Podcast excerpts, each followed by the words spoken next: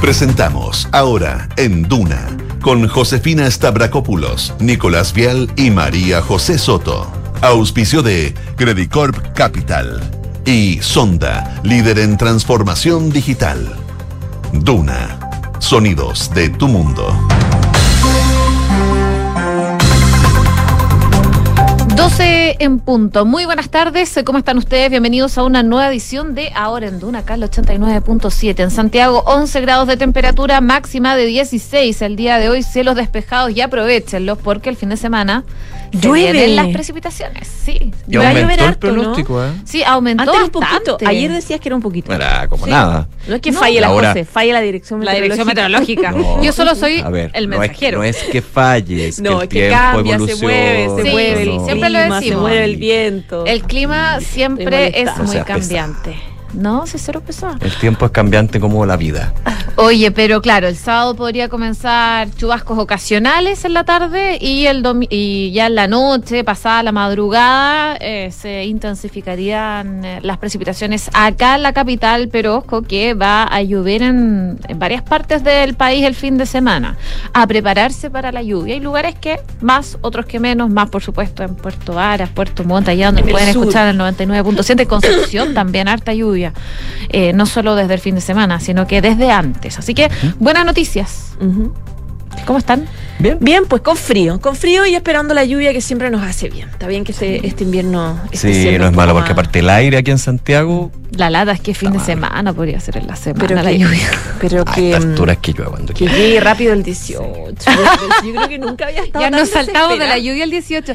Oye, hoy, hoy día se debería ingresar el proyecto para eh, tramitar el feriado del 16. El 16, El sí. 16, El 16. que tiene toda la cara que va Que a ser sí. bastante ágil la La tramitación. Sí. verdad que sí, si lo, si lo aprobaron los diputados, el presidente lo celebró. Acogió digamos, lo esta solicitud. Se, se, se reconfirma de que no va a ser irrenunciable, que eso también es un Es otro punto para que Claro, probablemente a favor para que se tramite rápido. Claro, para la discusión. Entonces, Ya, otras cosas les vamos a estar contando. Las primeras y algunas novedades respecto del plebiscito del 4 de septiembre. El la primera novedad es que el Servicio Electoral aclaró la designación de vocales. Bueno. Quienes fueron llamados para las elecciones del 2021 mantienen su nombramiento, es decir, van a ser vocales. Ojo, que no fueron vocales en las elecciones anteriores, lo van a volver a hacer. Y su nombramiento dura cuatro años. Mira. cuatro años. Cuatro años. Bueno, hay algunos que llevan como ocho Ah, años, sí. bueno, más. Más. Y que Sí. salen acá. Yo nunca, yo voto desde los 18 Sí. años y nunca he sido vocal de Es Te que acabas de- te existe, acabo mufar. de- Sí, no sé dije. Oye, pero existe la teoría que si uno se cambia de domicilio electoral, siempre te va a tocar vocal de mesa. Yo me he cambiado tres veces de domicilio Yo electoral. también me he cambiado y nada. nunca me ha tocado. Yo conozco gente. gente que le toca Pero sabéis siempre. que a mí no me molestaría ser vocal de mesa. Y es que eso te iba a decir, entrete. yo conozco gente que le gusta ser vocal de mesa tú, desde la vocación. trabajo, Sí, ese es el problema, porque trabajo el día de la elección me complica, no, pues, pero si no Nosotros trabajara, trabajamos todos, claro. sería entretenido. Sí, Y además que te pagan. No, aparte que te pagan. Oye, hay otros temas también que tienen relación con el plebiscito. Fíjense que la Contraloría anunció que va a instruir tres sumarios a municipios, otros tres municipios, digamos, la región metropolitana, por eventuales faltas administrativas de cara a lo que va a ser la elección del 4 de septiembre. ¿De qué se trata? Se lo contamos en un, roti- en un ratito más. Y además, renunció la primera autoridad de gobierno para sumarse a la campaña del apruebo, la Seremi de Medio Ambiente de Tarapacá. Mira. Dijo para que ir con total libertad. Ser a- transparente. ser tra- no, no, y para que nadie. Diga, la- oye, la presidencia. Claro. Oye, eh, hoy día, en la mañana, Rodrigo Álvarez en Dura en Puto estuvo hablando con el senador José Miguel Insulza. Sí, que está enojado. enojado.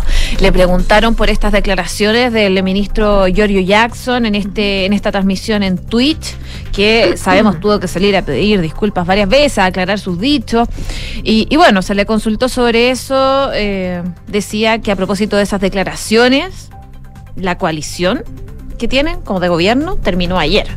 Terminó con esas declaraciones La, del la ministro Jackson. sentenció Claro, la posibilidad de, unirse. de fondo, unirse, claro, en una coalición. de seguir trabajando así como unido, mm, se ve difícil. Y además que le molestó bastante que alguien le dijera que tenía superioridad moral sobre él. Decía, yo estoy súper orgulloso de mi trayectoria, no va a venir alguien a decirme eh, que tiene superioridad moral. Sí. Está ahí no, todavía el tema. duro. Está ahí, claramente está ahí todavía. Vamos a Ah, estar revisando bien la- la- las palabras del Y además Sousa. dijo, bueno, más que disculpa, es por lo que es porque lo piensa. Claro. Eso decía del ministro Claro, Giorgio al Jackson. final es eso lo que cree. Oye, otras noticias que les vamos a contar. Se iniciaron los alegatos de clausura contra Martín Prádenas, recordemos, imputado por delitos de abuso sexual y violación. El Ministerio Público y obviamente los abogados querellantes pidieron 41 años de cárcel en su contra. Y el veredicto, de hecho, podría darse a conocer eh, mañana, ya viernes 5 de agosto. Y vamos a estar revisando también noticias del mundo y de la economía. Pero como siempre tenemos pregunta del día, José. y los invitamos a que participen con nosotros en todas nuestras redes sociales. Errores de ministros Siches, Jackson y Grau, que cometieron errores comunicacionales en eh, menos de una semana. La vocera de gobierno reconoció que se trata de declaraciones desafortunadas. ¿Qué opinas tú? Te dejamos tres alternativas. Errar es humano, deben mejorar o cambio de gabinete. Que lo andan pidiendo algunos parlamentarios. Algunos parlamentarios han hecho la solicitud de cambio. Desde hace algún tiempo, desde el gobierno se ha dicho cualquier tipo de modificación Sí, del después del oficialismo. plebiscito. y ayer algunos, algunos del pedían incluso la renuncia de Giorgio Jackson. Bueno, ah, eh, hay, hay muy eh, peticiones. De, es que generó mucha del molestia las declaraciones de Giorgio Jackson. Sí, fue ya, bien duro. vamos a estar hablando de eso y por supuesto pueden votar en la pregunta del día. Pero está con nosotros Kike Yaba. Que Yabar. Kike Yaba, ¿Cómo te como va? argentino. ¿Y por qué? ¿Y por ¿Y qué? por qué? ¿Cómo Puro- están? Puro cuero de acá. Eso.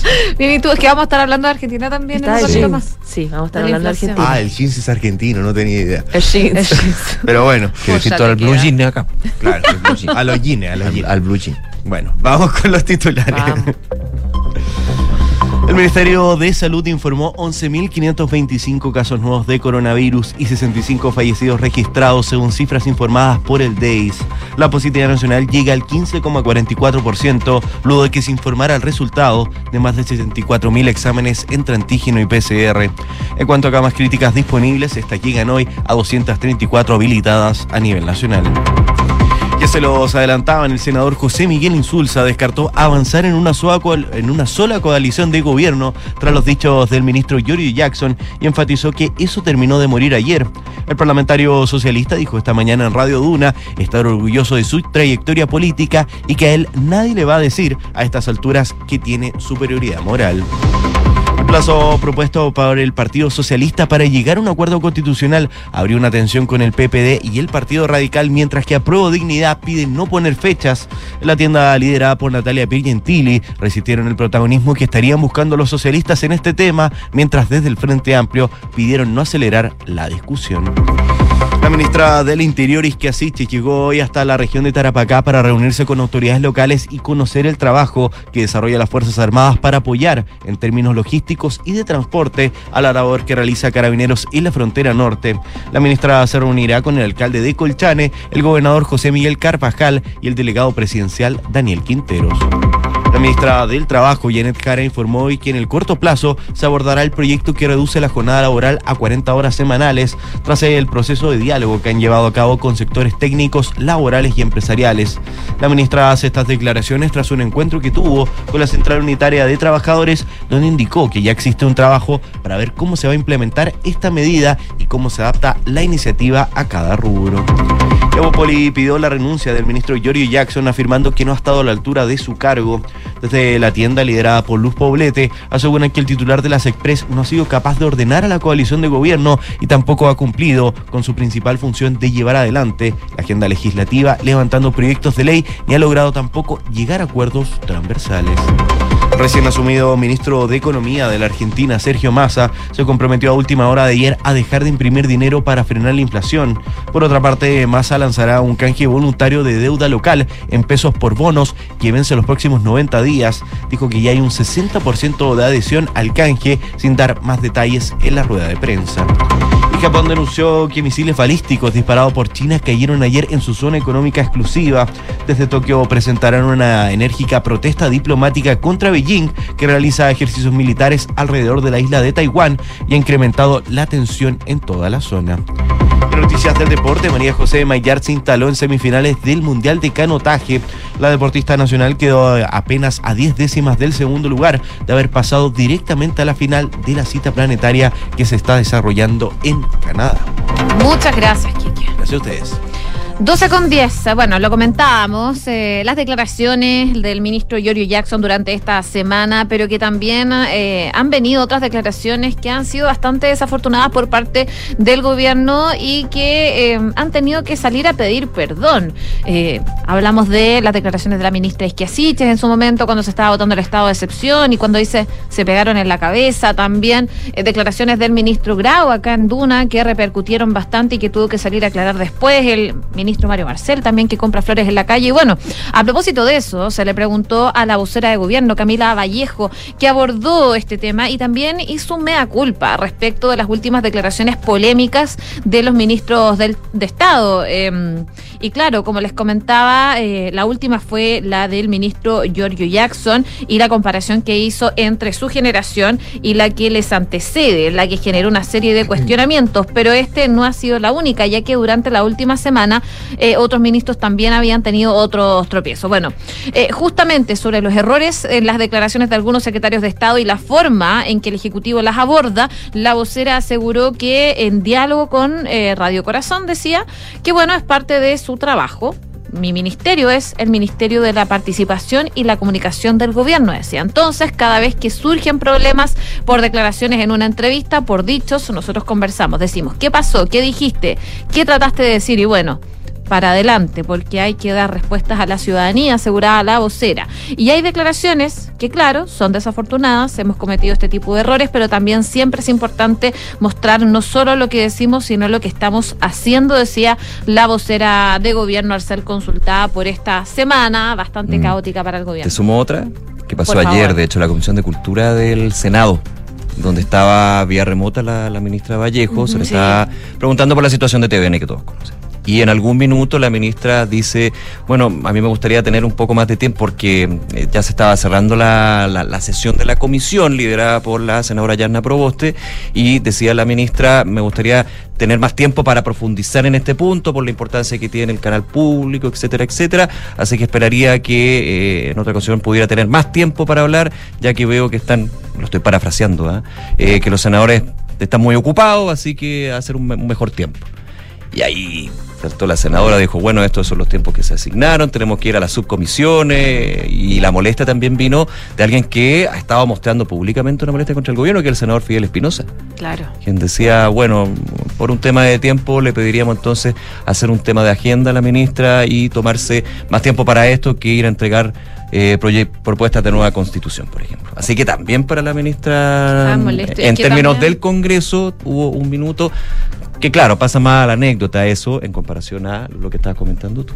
Sí, claro, es que el tema TVN también ha generado bastante repercusiones y, y también lo que se buscaba probablemente es una explicación, porque de alguna u otra manera...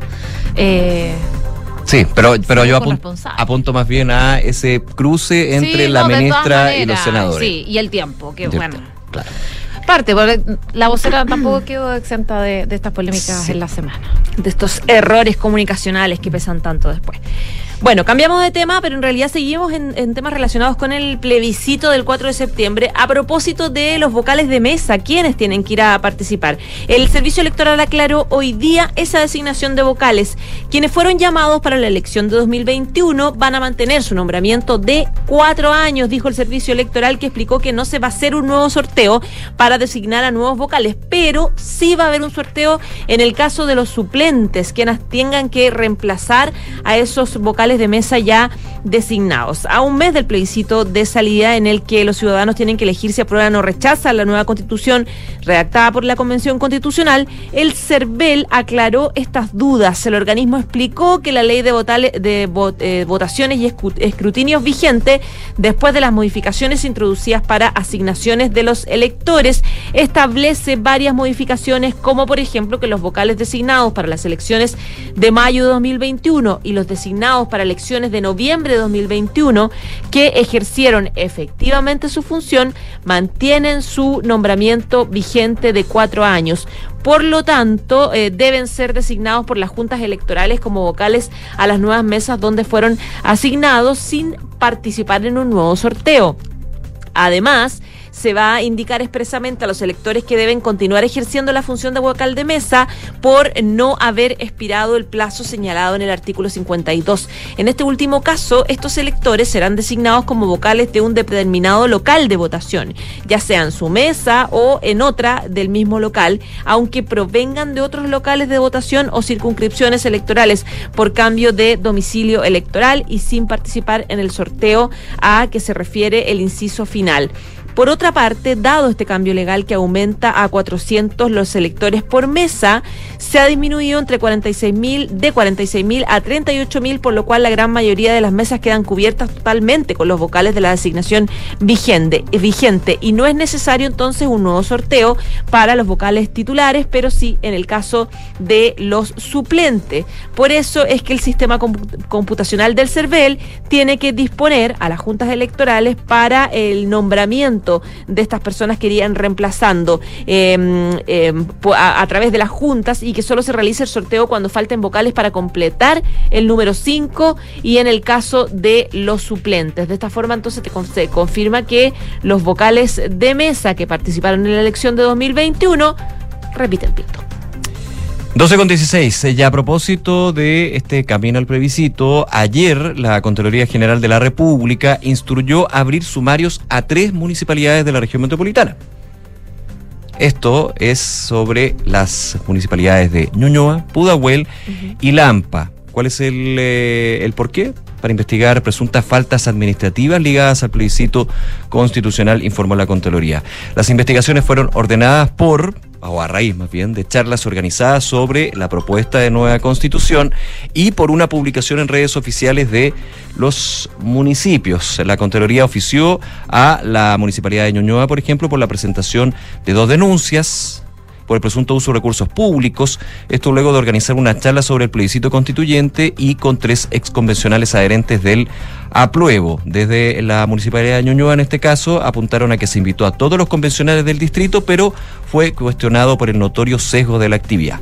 En el caso de Pudahuel, eh, se le hay una denuncia por la publicación en el Facebook institucional de una gráfica donde se comparaba la constitución vigente con la propuesta de nueva constitución con respecto al tema de los derechos de agua. Desde el municipio de Pudahuel se sostiene que se trató de una campaña informativa respecto a los contenidos del texto presentado en esta propuesta. Y sobre Lampa, que recordemos esto es el inicio de un sumario, hay que ver cuál va a ser la resolución finalmente del fiscalizador, en este caso la Contraloría. En la comuna de Lampa se ordenó la apertura de un sumario debido a que se realizó una reunión de juntas de vecinos con un convencional. El alcalde de esa comuna, Jonathan Opaso, argumentó que la finalidad era tener informada a la comunidad. Eh, no resulta posible desprender que dicha publicación y la consecuente actividad ejecutada por el municipio de Lampa se relacione con un fin institucional, expresó el escrito de la Contraloría. Así que habrá que ver entonces cuáles son las definiciones y también las eh, réplicas y argumentos que entreguen los municipios al respecto. Oye, 12 con 18, siguiendo la línea del plebiscito, les cuento que esta semana se materializó la primera renuncia de una autoridad de gobierno para dedicarse totalmente a la campaña del apruebo de cara a este plebiscito.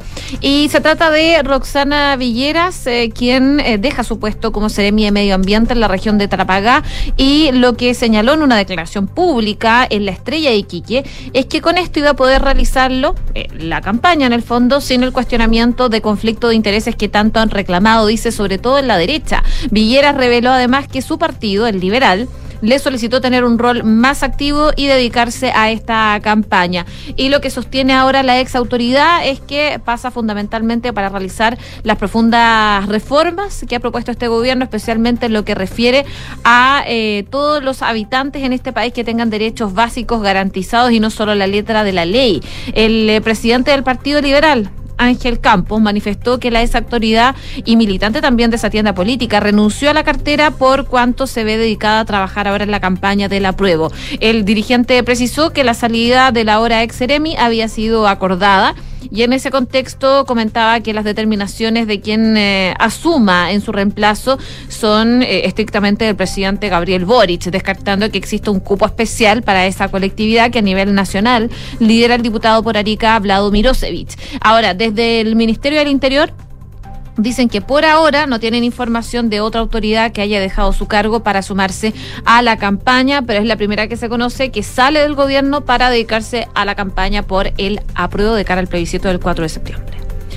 12 del día y 19 minutos. Seguimos revisando información nacional y hoy eh, comenzaron los alegatos de clausura contra Martín Prádenas, recordemos, imputado por delitos de abuso sexual y violación. Se trata del Tribunal Oral en lo eh, Penal de Temuco, que partió con los alegatos de clausura de, en el, del juicio oral en contra de Martín Prádenas, imputado por estos delitos de abuso sexual, dos delitos de violación perpetrados entre los años 2010 y 2019.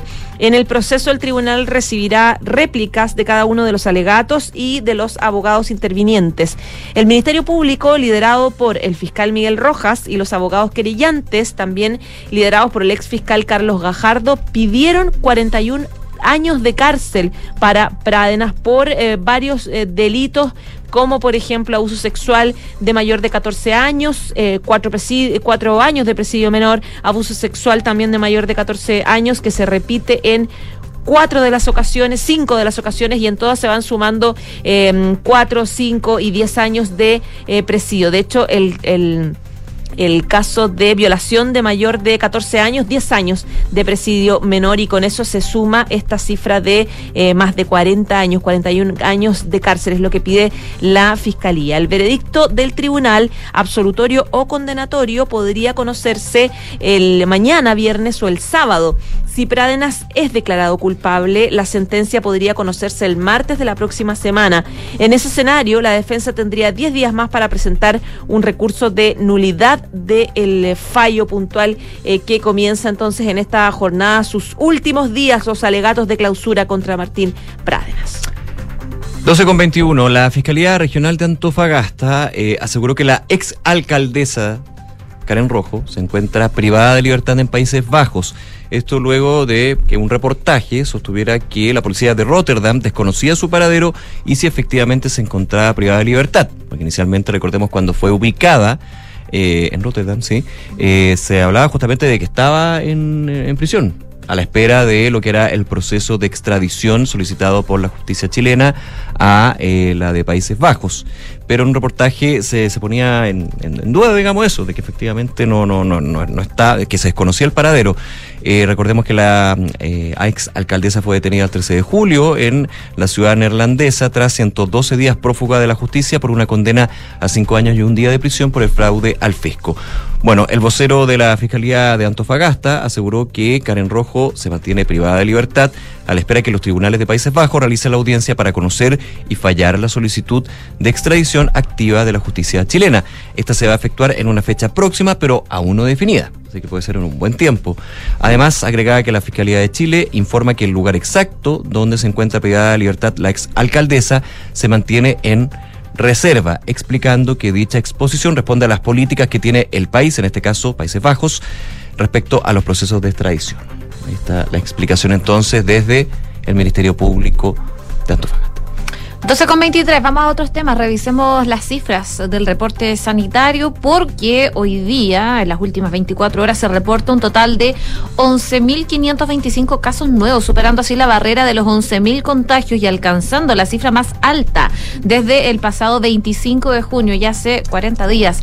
Esta alza de casos fue advertida en el punto COVID ya el martes pasado por las autoridades de, salud, quienes iniciaron, eh, indicaron que se hacían presentes especialmente en el norte del país los casos eh, activos. Para hacer frente a esto, expertos del Departamento de Epidemiología se reunieron con las autoridades locales y hoy día, la tarde, se va a dar a conocer algunas estrategias y acciones también que se van a tomar para enfrentar esta alza de casos que les comentaba y sobre todo los contagios en el, en el norte del país. Así, de acuerdo a las cifras de hoy, la variación de nuevos casos confirmados a nivel nacional es de 13% si se compara los últimos siete días y de un 9% si es en los últimos 14 días. Con respecto a los casos activos, hoy ascendieron a llegar a los 37.742 casos. De los decesos, el Departamento de Estadísticas y Información de Salud reportó 65 fallecidos registrados, por lo que el total de muertes por causas asociadas al COVID ya llega a los 59.698.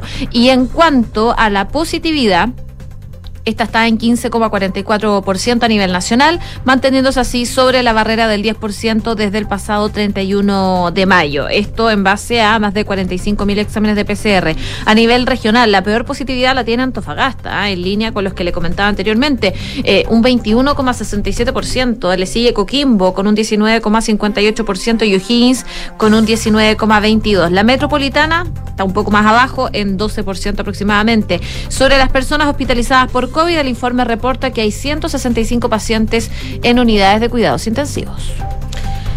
12 del día, 25 minutos, seguimos revisando temas sanitarios. Esto tiene que ver a propósito de eh, el riesgo de quiebra de ISAPRES, la preocupación que hay en las clínicas a propósito de que las ISAPRES ya vienen varias semanas advirtiendo riesgos para su sostenibilidad, hablan de cifras eh, que revelan la magnitud de la crisis, eh, se han mostrado muy en contra del borrador también de la nueva constitución, plantean que el, el nuevo sistema de salud también sería muy complejo de mantener y complejo de mantenerse también en el sistema, toda la gente en el sistema de salud pública. Bueno, en general hay muchos cuestionamientos que uno lee permanentemente de distintos medios de comunicación respecto de lo que opinan las ISAPRES y también las clínicas. Hoy día se le consultó a la ministra de Salud, Yarza, a propósito de la misma, de esta crisis de clínicas e ISAPRES, el riesgo de quiebra que han planteado varias de las ISAPRES. Y ella... Eh, planteó básicamente dos cosas. Dijo que se está, en el caso de las clínicas se está conversando con las clínicas de Chile, eh, se ha tenido ya mesas de trabajo y distintas reuniones, instalando una un inicio de un diálogo que permita estrechar, decía ella, eh, relaciones para enfrentar los desafíos que vienen, en los cambios que vienen y anunciados por este mismo gobierno en el tema de la salud eh, en Chile. Y respecto de las ISAPRES, dice la ministra, eh, asegura que ya ha tenido algunas reuniones muy francas y que esta semana, dijo, tuvo una reunión con representantes de ISAPRES que fue muy honesta, donde ellos plantearon los reparos, las dudas, el tema, el tema también de la judicialización de, de los casos, etcétera. Y dice ella, o lo que dijo es que se busca crear una ruta eh, para que el gobierno de alguna forma ayude en la instalación del Fondo Único de Salud, que es este proyecto planteado por el eh, presidente Gabriel Boric.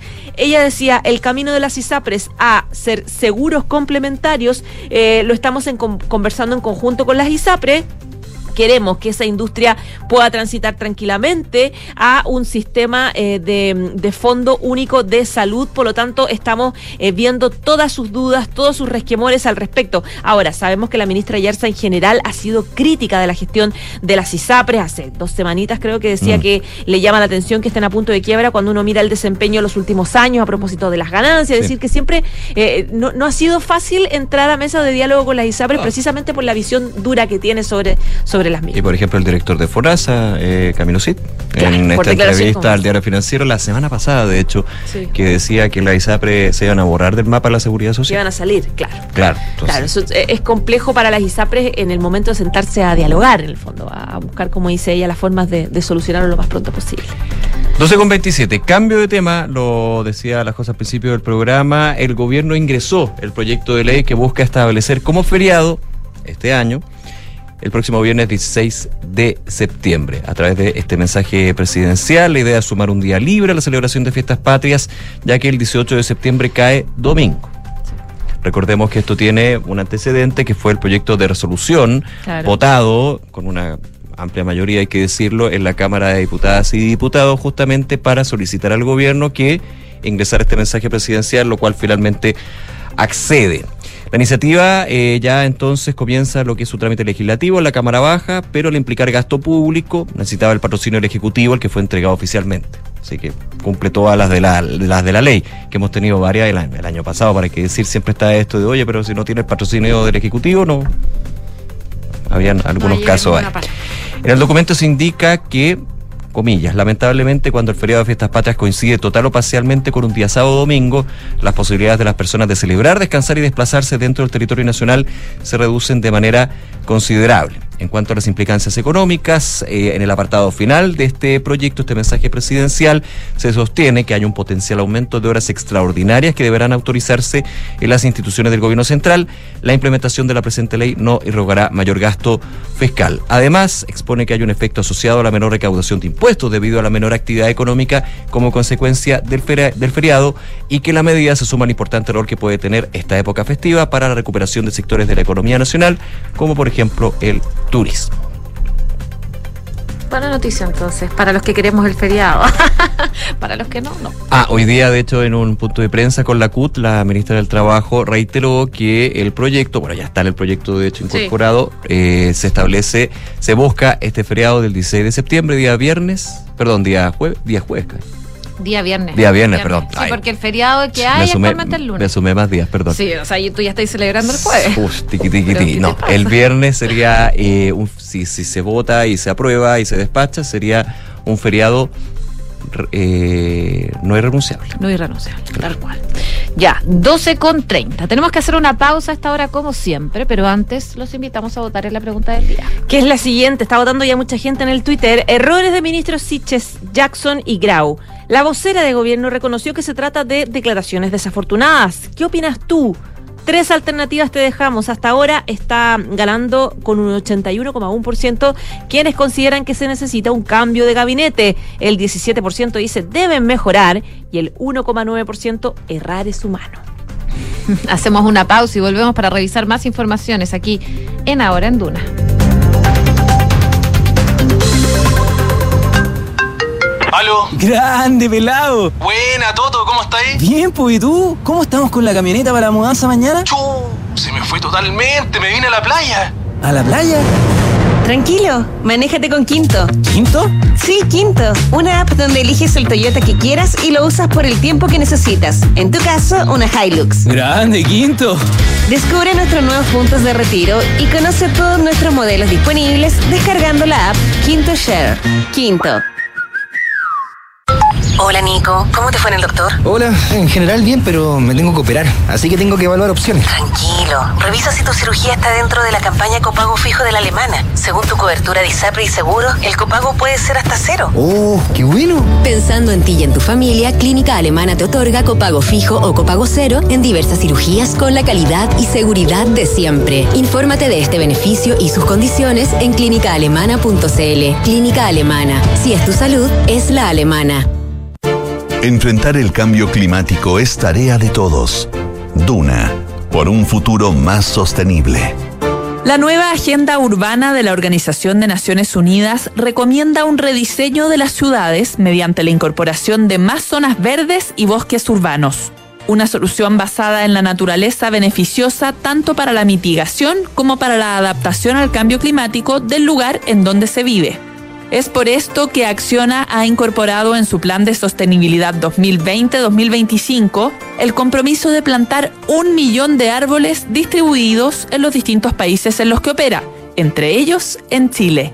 La compañía, que ya es carbono neutral desde el 2016, se ha planteado continuar reduciendo sus emisiones, acelerando la electrificación de los procesos de negocio y gestión y aplicará soluciones basadas en la naturaleza donde sea necesario para neutralizar su huella de carbono.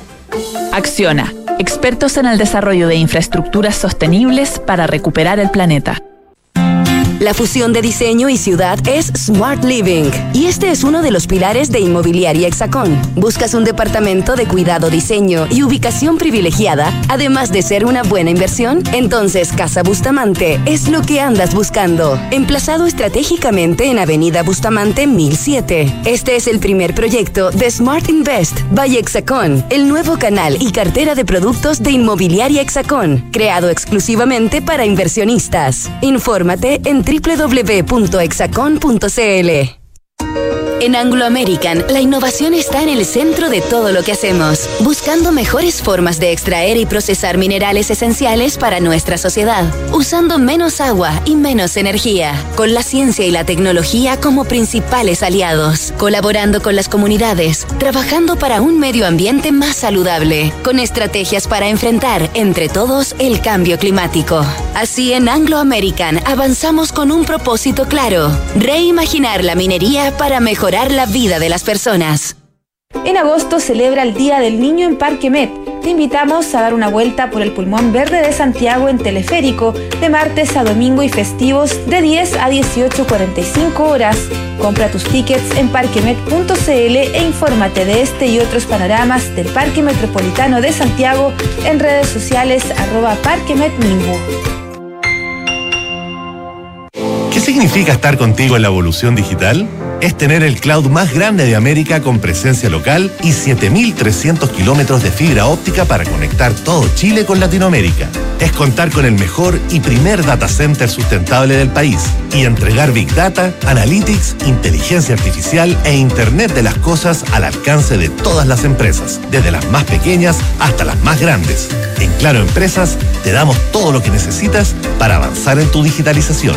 Claro Empresas, contigo en la evolución digital. La Tercera y Spotify se unen para presentar El Café Diario. Comienza tu día bien informado con esta producción original de Spotify y La Tercera, donde profundizamos en los temas que están marcando la agenda de Chile y el mundo. Elaborado por el equipo periodístico de La Tercera, en la voz de Francisco Aravena y Rocío Montes. Escúchalo de lunes a viernes en Spotify y latercera.com.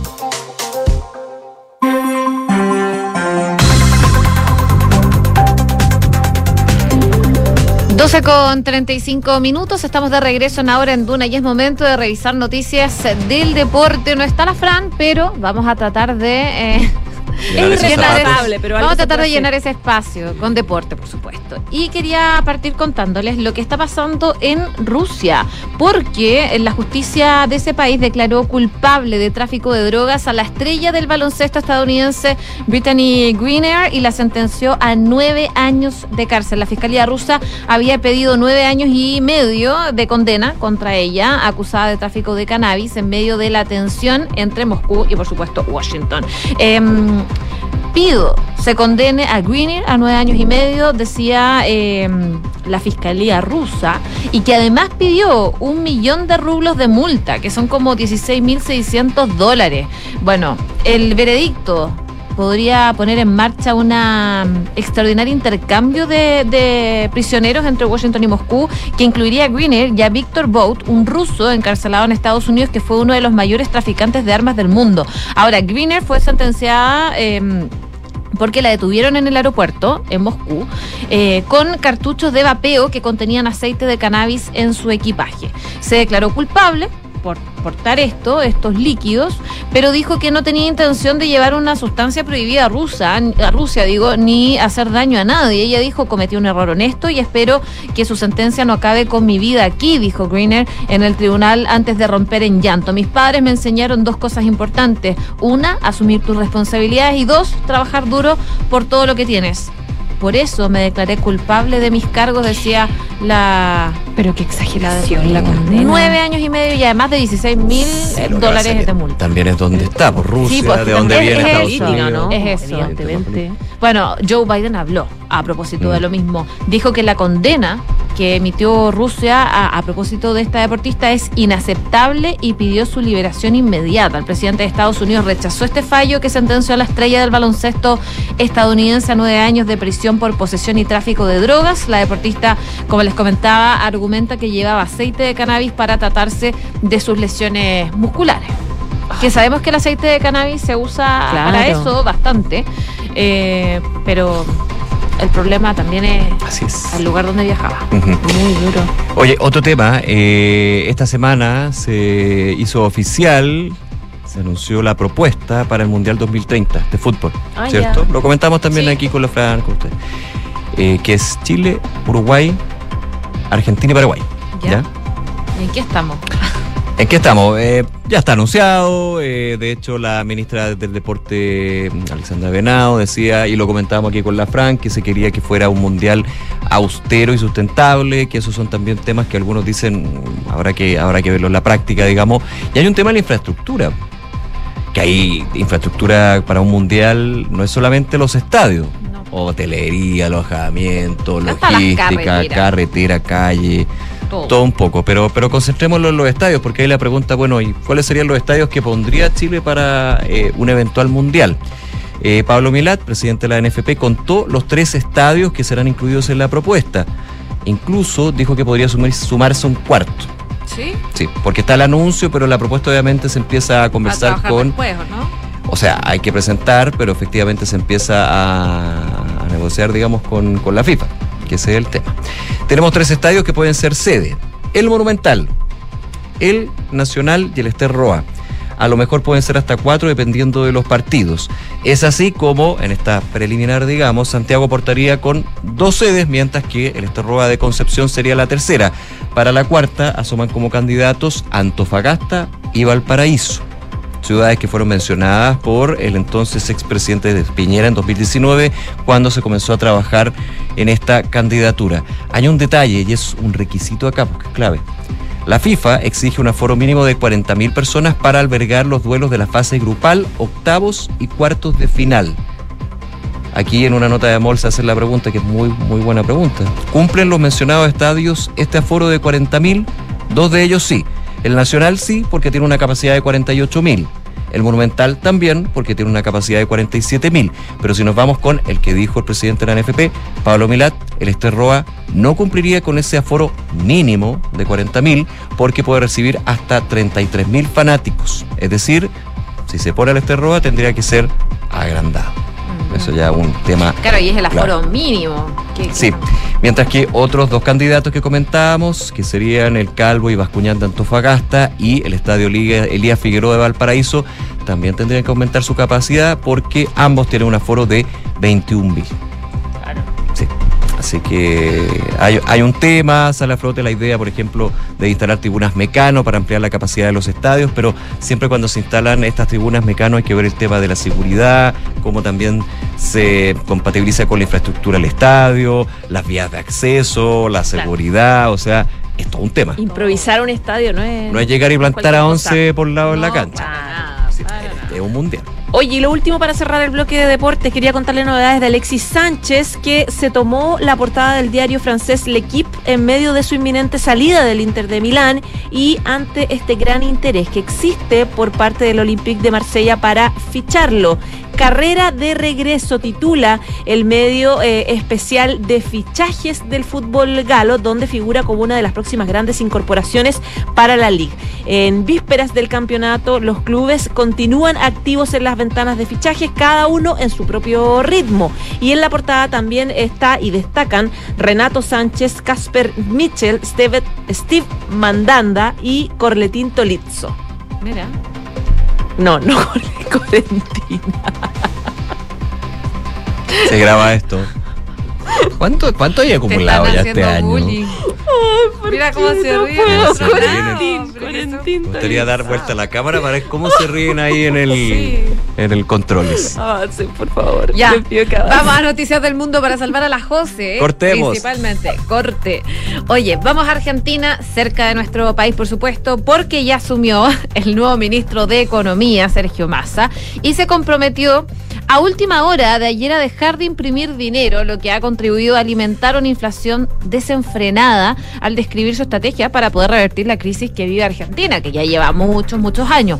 Bueno, Massa presentó su hoja de ruta económica después de ser eh, investido por el presidente Alberto Fernández como el tercer ministro de Economía en un mes.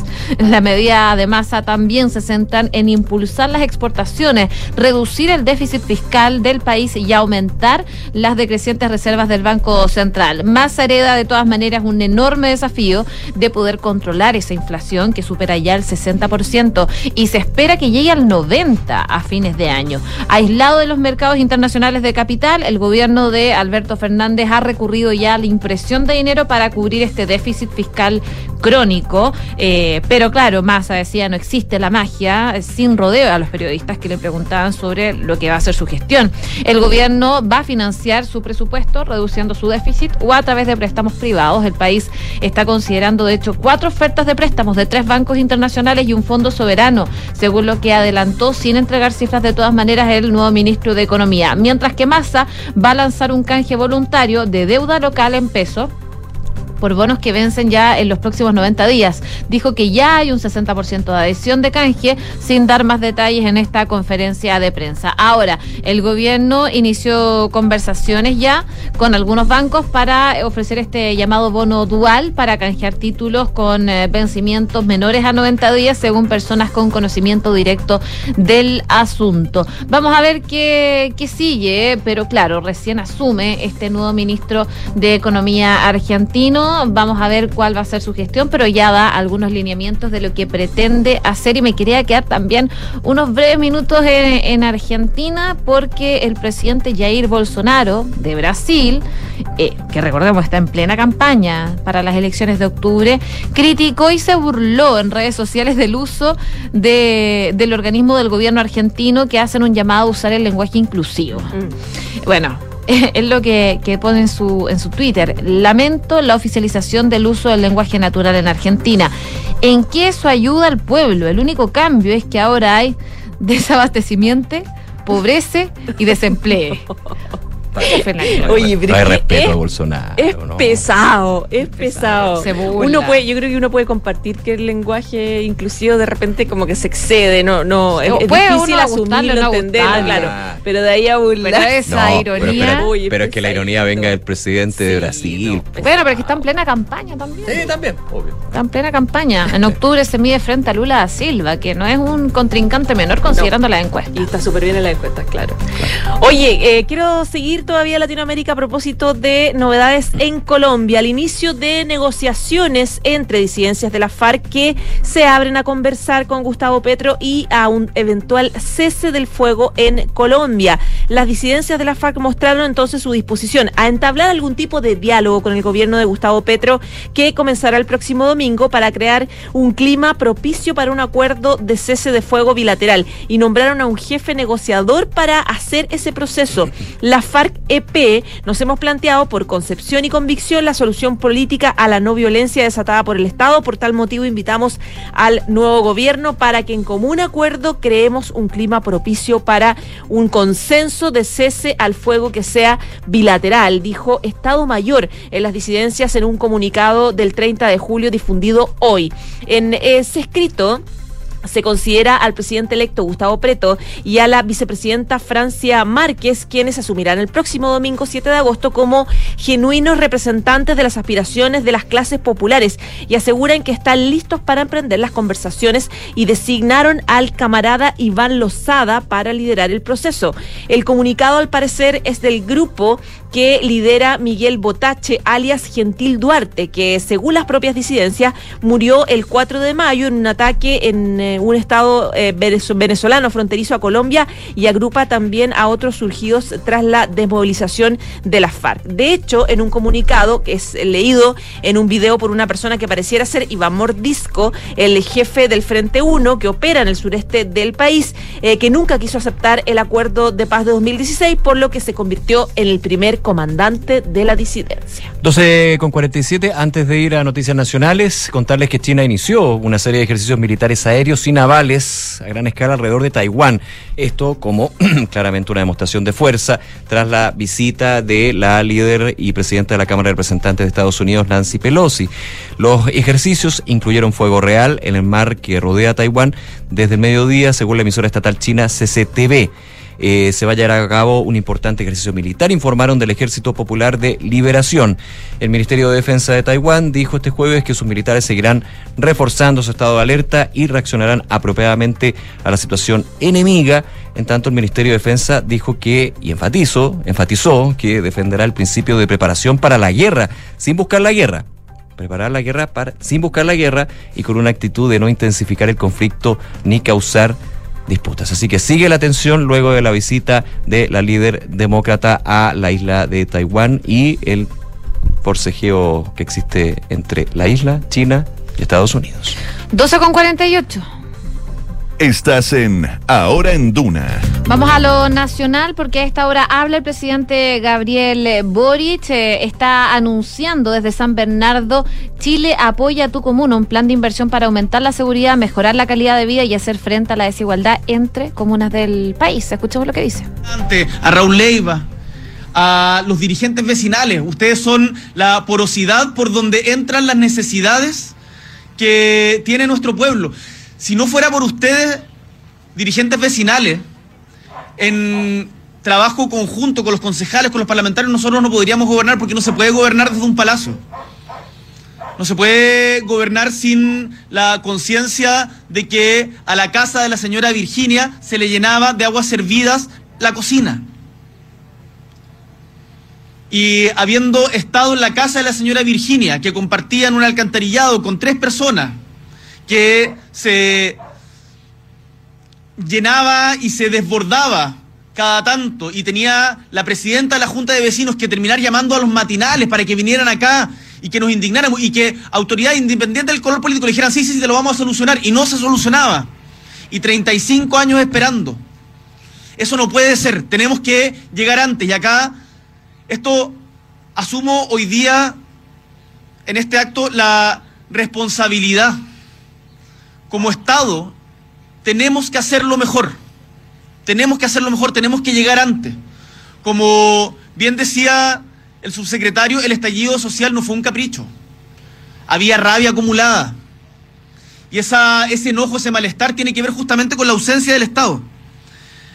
Aquí, en San Bernardo, hoy día, que estuvimos también en San Bernardo hace poquito, el martes, a propósito de la construcción de ocho pozos para garantizar el agua no solamente para San Bernardo, sino también para Puente Alto, para La Pintana, para el bosque. Acá en San Bernardo estamos haciendo una de las inversiones más importantes de la región metropolitana y del país. Y en esta comuna, y eso es gracias también a los trabajadores y trabajadoras de la comuna de San Bernardo, gracias al alcalde y a los trabajadores municipales que se descrestan para sacar esto adelante, estamos hoy día superando la mayor inversión de los últimos ocho años en la comuna. Y eh, eso redunda finalmente en mejor calidad de vida para los vecinos y vecinas. Yo tengo absolutamente claro, y es algo que se repite permanentemente en las conversas que tenemos, y lo vemos en todas las poblaciones, que la seguridad es una de las principales preocupaciones que tiene hoy día nuestra ciudadanía. Y la seguridad, qué bueno que el alcalde haya mencionado a las policías, a la Policía de Investigaciones y a Carabineros con quienes estamos trabajando en conjunto para poder garantizar la seguridad, para poder combatir firmemente, sin complejo, la delincuencia. Y también paralelamente, el combatir la delincuencia, el combatir el narco se hace con que estos terrenos no sean sitios baldíos, con que estos terrenos se, se llenen de niños jugando a la pelota, de niñas jugando a la pelota,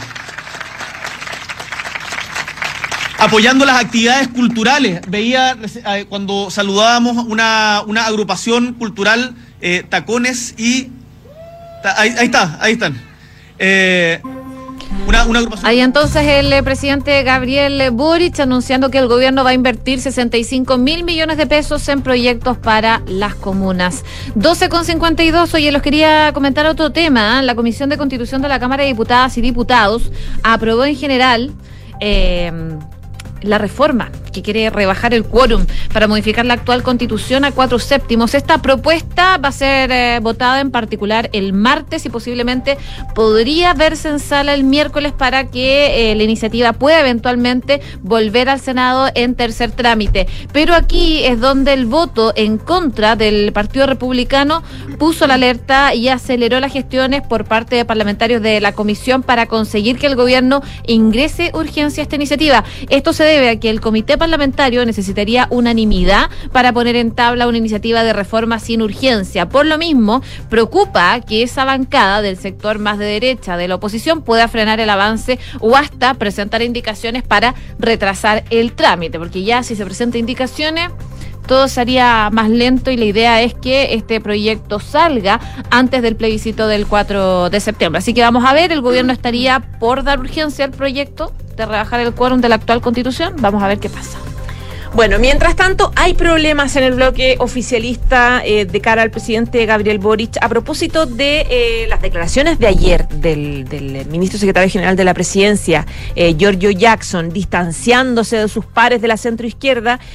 claro, tiene consecuencias de cara a lo que dijo y pidió Gabriel Boric en marzo, el 24 de marzo, junto a ellos, digamos, junto al oficialismo, les pidió un llamado, les hizo un llamado a construir una sola coalición de gobierno en el futuro, es decir, unir estas famosas dos almas eh, del oficialismo. Bueno, fue un mensaje que envió el presidente, pero que eh, ahora se ve perjudicado a propósito de las distancias que se han generado entre el gobierno y, eh, y el oficialismo. Y esa es la razón por la cual el, em, el- el senador José Miguel Insulza eh, planteó sus dudas respecto a la concreción de esta aspiración, precisamente por eh, la lejanía que ha mostrado el propio SECPRES. De hecho, Insulza dijo, esa idea, avanzar en una sola coalición, es eh, imposible ahora. Esto terminó ayer, luego de lo que dijo eh, Giorgio Jackson respecto de la superioridad moral. Escuchemos lo que dijo. Sí, yo en realidad me lo tomo con calma. Yo creo que efectivamente el ministro Jackson cree lo que cree, cree lo que dice. No, no creo que no creo que haya cometido. Sí pide, pide excusas, por cierto, porque como él mismo dice, tenemos que seguir trabajando, tenemos que seguir gobernando. Pero eh, esa es su, esa es su, su opinión respecto de sus eh, eh, aliados. Y bueno, tenemos que eh, aprender a convivir con eso. Y, es no, una- y no es una- seguir hablando, entonces no seguir hablando como lo he hecho yo de una de una sola coalición. Ya. Yo eso, eso ya estoy convencido que eso eh, terminó de morir el día de ayer. Terminó de morir el día de ayer, dice usted. Así es, esa opción? así es.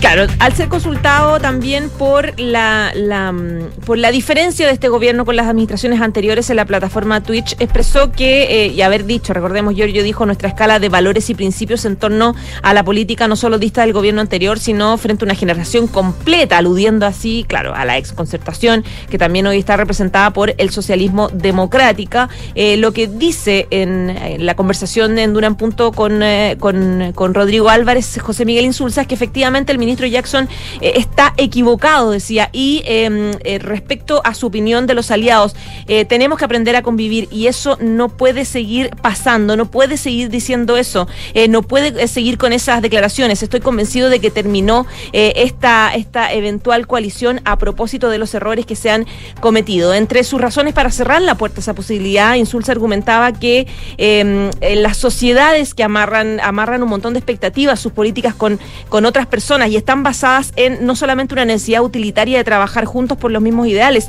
yo creo que están también basadas en un cierto reconocimiento de que el otro comparte algunos ideales por alguna buena nación, eh, razón, dice, y en este caso se pierden, no hay ideales ah, en común. Y dice, yo eh, no tengo actitudes de superioridad moral, dice el senador José Miguel Insulza, pero ya sabemos que piensan ellos de nosotros.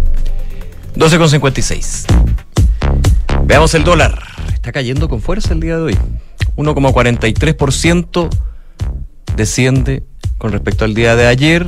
Son alrededor de 13 pesos y ubica al tipo de cambio en los ocho- 899 pesos con 95 centavos, ahí alejándose levemente, marginalmente de la barrera de los 900 pesos que eh, con que cerró el día de ayer. De hecho, ayer cerró en los 913 pesos tras un alza de eh, 0,43%, algo así como 4 pesos. Bueno, hoy se eh, revierte la tendencia y cae nuevamente a esta hora 12 pesos con 85 centavos. Recordemos que el lunes, martes, miércoles, eh, el más bien el martes y el miércoles, influenciado el dólar a nivel internacional, no solamente eh, en nuestro país, en nuestro mercado cambiario, por eh, la tensión entre Estados Unidos y China con respecto a Taiwán, la visita de la líder de la Cámara de Representantes, que eso evidentemente tenía bastante, bastante nerviosos a los inversionistas que optaron por el dólar, también algunos movimientos ev- evidentemente en ese sentido.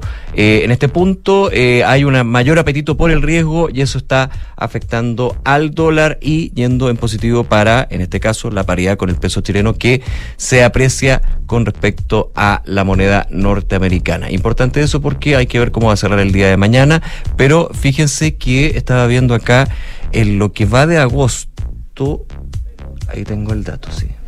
Estamos a 4 de agosto, ¿vale? Es muy reciente lo que voy a decir, pero eh, igual eh, si se ve el eh, mensual en estos cuatro días, acumula un alza de 2 pesos con 55 centavos, promedio digamos todos los días, y se ubica en los 900 pesos. Pero a esta hora de hecho está en los 900 pesos, una caída de casi 13 pesos. Así que hay que estar atento a ver si efectivamente se mantiene sobre los 900 o retoma esta tendencia que había tenido las últimas dos semanas luego de el anuncio y el inicio, más que anuncio, eh, de la intervención cambiaria por parte del Banco Central. También los buenos resultados que en gran parte de los días ha tenido el cobre, que eso afecta también al dólar en nuestro país.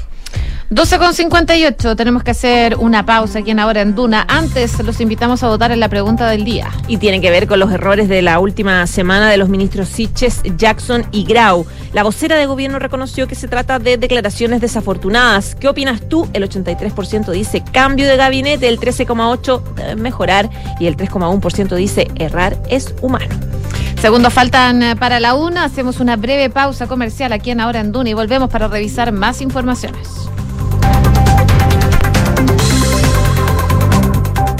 En Credit Corp Capital buscamos ampliar sus horizontes. Invierta internacionalmente, también desde Estados Unidos, que cuenta con un entorno regulatorio altamente desarrollado y reconocido a nivel global. Con nosotros encontrará una asesoría personalizada para sus decisiones financieras. Buscamos construir relaciones de confianza que nos permitan ser más que su asesor de inversión. Queremos ser su aliado estratégico de por vida para usted y su familia. Credit Corp Capital, aliados potenciando sus decisiones. Sonda, trabajamos para que disfrutes tu vida, impulsando la innovación y el desarrollo de soluciones que acompañen la transformación digital de las organizaciones de hoy. Cuenta tú también con el respaldo, agilidad y eficiencia del líder en transformación digital de la región. Conócenos en sonda.com. Porque en Sonda trabajamos para que disfrutes tu vida. Sonda. Make it easy. Descarga la app del nuevo falabella.com y consigue todo lo que necesitas para disfrutar eso a lo que le diste espacio en tu vida.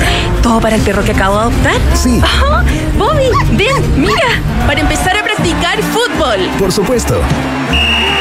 Oye, ¿y si le di espacio a hacer pan de masa madre? ¿Ah? También hay miles de marcas, miles de emprendedores y la mejor calidad. Descarga la app del nuevo falabella.com. Pronto podrás decidir. El 4 de septiembre deberás votar si apruebas o rechazas el texto de nueva constitución propuesto por la Convención Constitucional. Deben votar todas las personas habilitadas para sufragar, porque en este plebiscito constitucional votar es obligatorio. Y para votar es clave saber dónde, ya que tu mesa no será la misma y tu local puede haber cambiado. Revísalos a partir del 13 de agosto en cervel.cl o llamando al 606.166. Porque tú decides, vota. Servicio Electoral de Chile. Cervel.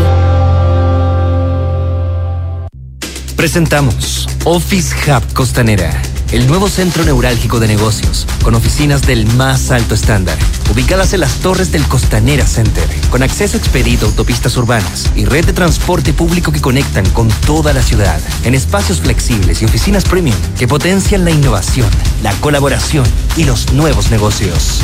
Bienvenidos a Office Hub Costanera, el espacio para mirar al futuro. Digitaliza los procesos del área de recursos humanos con Talana, la más completa y robusta plataforma para la gestión de personas. Gracias a los módulos de remuneraciones, asistencia y turnos, firma digital, desarrollo organizacional y reclutamiento y selección, Talana ha ayudado a las empresas a reducir sus costos operacionales. Únete a las miles de empresas que ya han digitalizado su área de recursos humanos con Talana. Conoce más en talana.com. Niños, ¿quién quiere un globo? Cuando hay cumple, lo mejor es inflar globos hasta llenar la casa. Pero cuando la inflación se siente en los bolsillos, lo mejor es el Fondo Mutuo Scotia Deuda a Corto Plazo UF. Porque en escenarios de inflación te ayuda a invertir en instrumentos principalmente denominados en UF. No te pide monto mínimo y todo 100% digital. No te des más vueltas. Conoce esta y otras alternativas en Scotia Fondos. Infórmese de las características esenciales de la inversión en fondos mutuos establecidas en sus reglamentos internos y en scotiabankchile.cl. Infórmese sobre la garantía estatal de los depósitos en su banco o en cmfchile.cl. Marca registrada del Bank of Nova Scotia. Utilizada bajo licencia.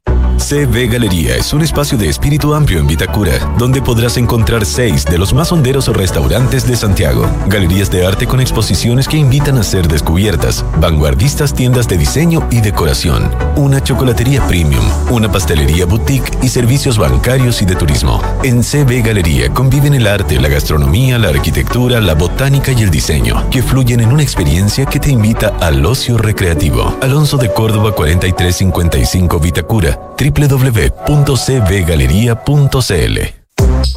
¿Quieres ganarle a la inflación? Escucha entonces este buen consejo. Invierte en UF a través de la renta residencial, la mejor alternativa para proteger tus ahorros sin que estos pierdan su valor. Si aún tienes dudas, asesórate con los que saben. En Ingebec Inmobiliaria te ayudan a encontrar una inversión a tu medida. Anota este buen consejo. Más adelante me lo vas a agradecer. Ingebec Inmobiliaria. Tu inversión, nuestro compromiso.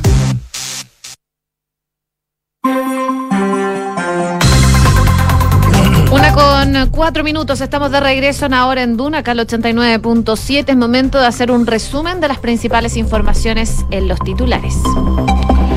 El senador José Miguel Insulza descartó avanzar en una sola coalición de gobierno tras los dichos del ministro Giorgio Jackson y enfatizó que eso terminó de morir el día de ayer.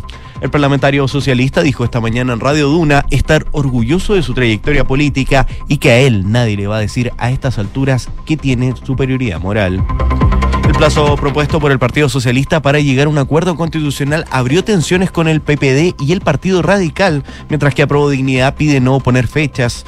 La tienda liderada por Natalia Pirgentili resistieron el protagonismo que estarían buscando los socialistas en este tema, mientras desde el Frente Amplio pidieron no acelerar este debate. La ministra del Interior, Isquia Siches, desde la región de Tarapacá, anunció una serie de medidas de seguridad enfocadas en reforzar los pasos fronterizos, tanto regulares como el control de los pasos clandestinos y mejorar las herramientas legales para facilitar la expulsión de migrantes irregulares. En ese sentido, la jefa de gabinete aseguró que el gobierno presentará un proyecto de ley para modificar la actual legislación aprobada por el Congreso con el fin de facilitar el proceso de expulsión y al mismo tiempo afirmó que se prorrogará nuevamente el decreto 256 que permite mantener a las Fuerzas Armadas apoyando en el resguardo de las zonas fronterizas. El subsecretario del Interior, Manuel Monsalve, calificó hoy como hechos gravísimos el ataque cometido por un grupo armado a un retén de carabineros en la comuna de Victoria, en la región de la Araucanía. El subsecretario aseguró que este hecho se da en el contexto del conflicto que se vive en la macrozona sur, lo que ha obligado al gobierno a tomar la medida excepcional de decretar el estado de excepción constitucional y que tiene por objetivo disminuir los hechos de violencia con armas de fuego.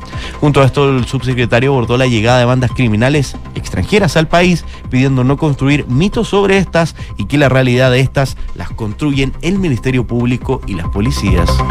La ministra del Trabajo y Previsión Social, Janet Jara, confirmó hoy el ingreso por parte del gobierno del proyecto de ley que busca declarar feriado el próximo 16 de septiembre en el marco de las celebraciones de fiestas patrias. En ese sentido, la secretaria de Estado manifestó que el Ejecutivo, el presidente, ha establecido dar apoyo al proyecto de ley del feriado del 16 de septiembre y el proyecto ya ingresado para su discusión. El Ministerio de Salud informó 11.525 casos nuevos de coronavirus y 65 fallecidos registrados según cifras informadas por el DEIS. La positividad nacional llega al 15,44% luego de que se informara el resultado de más de 74.000 exámenes entre antígeno y PCR. En cuanto a camas críticas disponibles, estas llegan hoy a 234 habilitadas a nivel nacional. El recién asumido ministro de Economía de Argentina, Sergio Massa, se comprometió a última hora de ayer a dejar de imprimir dinero para poder frenar la inflación. Por otra parte, Massa lanzará un canje voluntario de deuda local en pesos por bonos que vencen en los próximos 90 días. Dijo que ya hay un 60% de adhesión a este canje, sin dar más detalles en la rueda de prensa que entregó esta jornada. Y Japón denunció que misiles balísticos disparados por China cayeron en su zona económica exclusiva. Desde Tokio presentarán una enérgica protesta diplomática contra Beijing, que realiza ejercicios militares alrededor de la isla de Taiwán y ha incrementado la tensión en toda la zona. Muchas gracias, Kike. Gracias a ustedes. Una de la tarde con siete minutos. Mientras vuelve Josefina, les comento. Perdón, perdón. No, tranquilo. Oye, eh, harta polémica se ha generado por las declaraciones del ministro Gabriel Boric durante, bueno, las últimas horas hablamos con eh, el senador José Miguel Insulza Canduna, quien estaba bastante molesto por estas declaraciones en donde, eh, de alguna forma, eh, el ministro Giorgio Jackson habla de superioridad moral con respecto a otras generaciones. Sí, habla de un tema de valores porque no habla de superioridad moral en la, en la entrevista. Importante hacer eh, que uno diría, bueno, pero es casi lo mismo. No, pero importante también ceñirse a Ser lo que más dijo. específico, Ser más claro. específico porque he escuchado en algunas partes que dijo, bueno, y George Jackson dijo literalmente tenemos superioridad moral. No, Claro, lo Sí, pero se, da- se desprende y esa sería la crítica finalmente, que eso es lo que significa. Y lo tuvo que salir a aclarar eh, en varias ocasiones. Ayer en grupos de WhatsApp a parlamentarios, eh, después en un punto de prensa, en Twitter. Eh, Fue, fueron declaraciones que eh, finalmente dieron mucho que, que comentar y se le ha preguntado mucho, principalmente a todo el gabinete, sobre esta situación. Habló, lo comentábamos al principio, la vocera de gobierno, Camila Vallejos, sobre las declaraciones en general que han dado algunos ministros durante la última semana y que han generado repercusiones. Pero hoy día se le pregunta, hace pocos minutos atrás, al presidente Gabriel Boric sobre esta situación en particular del ministro Giorgio Jackson. Y esto fue lo que dijo. El ministro Jackson cuenta con mi apoyo. El ministro cuenta con mi respaldo. Yo permanentemente estoy evaluando a nuestro gabinete, a todas las personas con las que trabajamos, que eso no les quepa, eh, no les quepa duda. Pero sobre, sobre este tema, yo creo que tenemos desafíos tan grandes, tan grandes como país, que los vecinos y vecinas no quieren vernos en peleas políticas y en dimes y diretes de declaraciones eh, de uno y otro. Nos quieren ver trabajando como estaban haciendo los alcaldes. Entonces, lo de la coalición se verá más adelante. Hoy día yo no, no creo que haya que dar respuestas categóricas a eso. Creo que lo importante es la discusión política. Es lo que comentaba el presidente Boric hace algunos minutos. Y quedémonos un segundito para analizar eso. ah, que él tiene un punto, dice finalmente una pelea política. Sabemos que estas discusiones políticas duran lo que tienen que durar, pero aquí hay temas de confianza en las coaliciones. Lo decía el senador Insulce durante la mañana, que hablar de una coalición, esto ya definitivamente enteró la posibilidad de eso. Se murió ayer, dijo. Claro, entonces lo que dice el presidente Boris tiene razón, es una pelea política, pero si vamos al fondo también del tema, ¿qué pasa con los proyectos de ley justamente para ir en ayuda de los vecinos y las vecinas de las distintas comunas que él dice? Y en eso tiene que haber una coordinación entre los partidos, entre los parlamentarios. Sabemos que no es para nada fácil cuando el gobierno le pide justamente al oficialismo o los oficialismos en este caso eh, que, que vaya con los votos. Entonces, ese es el tema también que complica, y especialmente con la figura del ministro Jackson, que es la cara de la moneda en el Congreso y en justamente ese pirquineo de votos muchas veces para las reformas y los cambios y las medidas que quiere implementar el gobierno. Y Así que no entre paréntesis, en la que Giorgio Jackson tampoco nunca ha tenido una relación fluida, digamos, en el Congreso, especialmente en el Senado. Son eh, el Senado es un espacio que prácticamente no transita eh, de manera formal. Entonces, claro, eh, se pone cuesta arriba la, la- la búsqueda de, de acuerdos y de negociaciones.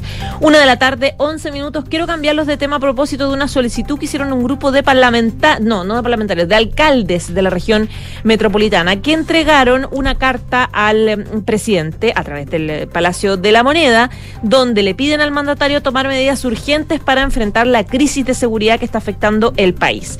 Entre los alcaldes estaban la alcaldesa de Providencia, Evelyn Matei, la, alcaldesa de Las Condes, Daniela Peñalosa, el alcalde de la Florida, Rodolfo Carter, el de, mm, ah, de Puente Alto, Germán Codina, el de la Reina José Manuel Palacios, alcaldes de Chile Vamos, y está firmada por más de 40 alcaldes de partidos de oposición e independientes del país. Luego de hacer entrega de la, de la carta, Matei decía que hay una serie de proyectos de ley que están durmiendo en el Congreso, respecto de los cuales no se ha puesto ninguna medida de urgencia y se han dejado abandonados y que ella, ella y los alcaldes creen que sería un gran aporte en materia de seguridad.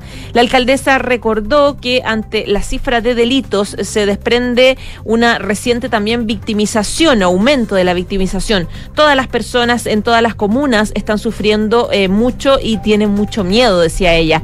Respecto a la propuesta del exministro del Interior, Rodrigo Delgado, sobre ampliar un estado de excepción constitucional en la capital. A raíz de la delincuencia, Matei comentó que esa es una medida bastante extrema. Nosotros creemos que hay tantas cosas por las que hay que empezar, pero no se ha empezado por nada. Uno ve a la ministra del Interior en materia de seguridad que no existe, declaraba la eh, alcaldesa de Providencia. Entre las propuestas de los parlamentarios están sancionar penalmente el ingreso irregular del país, cuidado real de nuestras fronteras, dictar el reglamento ley de armas, permitir el uso de técnicas especiales de investigación del crimen organizado, aplicar urgencia a la discusión inmediata del proyecto que em, eh, em, eh, aumenta la persecución efectiva del patrimonio de los narcotraficantes, eh, modificar también la ley de municipalidades para entregar más facultades a los guardias municipales, legislar el robo de madera, que es parte de los principales problemas de la Araucanía, por ejemplo, reponer en el Congreso el proyecto de ley de infraestructura crítica, reforzamiento de carabineros,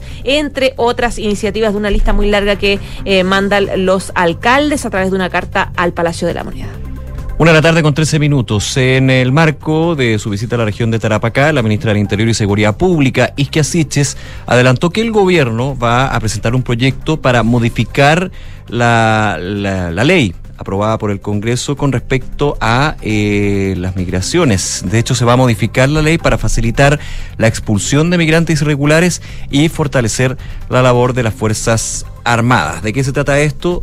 Eh, afirmó que se va a prorrogar nuevamente el decreto 256 que permite mantener a las Fuerzas Armadas en las zonas fronterizas, recordemos, con eh, una colaboración con quienes hacen el tema migratorio propiamente tal, que serían las policías, especialmente la Policía de Investigaciones en este caso. La ministra Siches dijo que como gobierno se ha definido en primer lugar presentar este proyecto de ley que modifique la reciente ley migratoria aprobada en el Parlamento y que facilite el proceso de expulsión, simplificando los procesos de notificación Ahí apuntaría la, mm, el cambio. Así también, hoy con el subsecretario de Defensa, decía la ministra Siches, queremos informar que vamos a prorrogar el decreto 265, perdón, que fortalece las capacidades y apoyos por parte de las Fuerzas Armadas, un anuncio que hizo la ministra desde la comuna de Colchane. Además, anticipó la mm, secretaria de Estado que las próximas semanas la propia ministra de Defensa va a estar recorriendo los diferentes pasos fronterizos en la zona norte del país para fortalecer la presencia.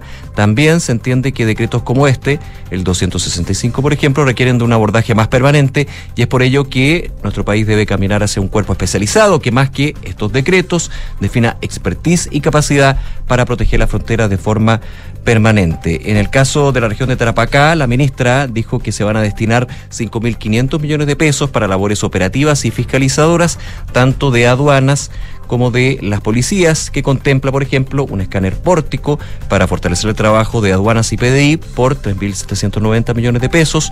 Se suman tres vehículos, cuatro equipos de extracción de datos y cinco equipos rayos X o escáneres para poder fiscalizar. Al ser consultada por la presencia policial en la zona, la ministra Siches dijo, siempre estamos analizando todas las medidas que tiene el Estado. Sin duda todavía no tengo la capacidad de multiplicar carabineros en las distintas comunas y regiones que nos solicitan de forma muy demandada, pero estamos trabajando para ello. De hecho, agregaba que en el presupuesto 2023 el que se va a discutir en un tiempo más solamente, esperamos tomar algunas iniciativas que permitan disponer en los territorios de más personal de carabineros. Esto, por supuesto, también con lo que fue eh, la mm, confirmación y el descarte en este caso, eh, por el momento, pero fue bastante eh, mm, decidora en ese caso la ministra del Interior, el subsecretario Monsalve, de no decretar estado de excepción en la macrozona norte como han solicitado una bancada transversal de eh, diputados y diputadas al respecto. Una con 16, quería quedarme en el tema migratorio. Eh, el ex director del Servicio Nacional de Migraciones, Álvaro Belolio, se refirió a la polémica que se ha generado por el ingreso a Chile del líder del Tren de Aragua, aclarando que el cabecilla de esta banda criminal transnacional, entró al país en 2017 y que en 2019 no se le entregó una visa definitiva y tampoco temporal, tal como lo había señalado durante esta semana el subsecretario del Interior Manuel Monsalve. En concreto, eh, la autoridad de gobierno visitó la ciudad de Arica para reunirse con las autoridades de la región, luego de que se conociera que el tren de Aragua había emitido una serie de amenazas en contra de carabineros y bajo ese contexto fue que el subsecretario se le consultó por la información de que el líder denominado Estrella había ingresado a Chile hace tres años. Y ahí lo que dijo fue, nos referimos al principio, el eh, líder del Tren de Aragua, que ya está preso y que efectivamente ingresó con visa de turista y posteriormente el 29 de junio del 2019 se le entregó una visa temporal. Ante aquel antecedente, Monsalve deslizó críticas al anterior gobierno. Dice, no lo hago para menoscabar a ningún gobierno, tampoco lo hago para que nadie dé clases de cómo se hacen las cosas. Muchas dan clases de cómo se hacen las cosas, pero cuando les toca hacerlas tampoco pueden demostrar em, éxitos contundentes en esta materia. Frente a ello, el exdirector del servicio, Álvaro Belolio, aclaró eh, que el ingreso del líder de Entrada Aragua se efectuó en 2017 bajo la administración de la expresidenta Michelle Bachelet, por lo que emplazó al Ministerio del Interior por la información entregada. Eh, lo que dice en este caso Carlos González, alias el Estrella, el líder del Tren de Aragua, ingresó a Chile a fines del 2016, a principios del 2017. Y en 2017 fue el año donde más migrantes entraron a Chile en la historia. eh, y que fue la época en de los vuelos eh, que también ingresaron una cantidad de ciudadanos venezolanos importante.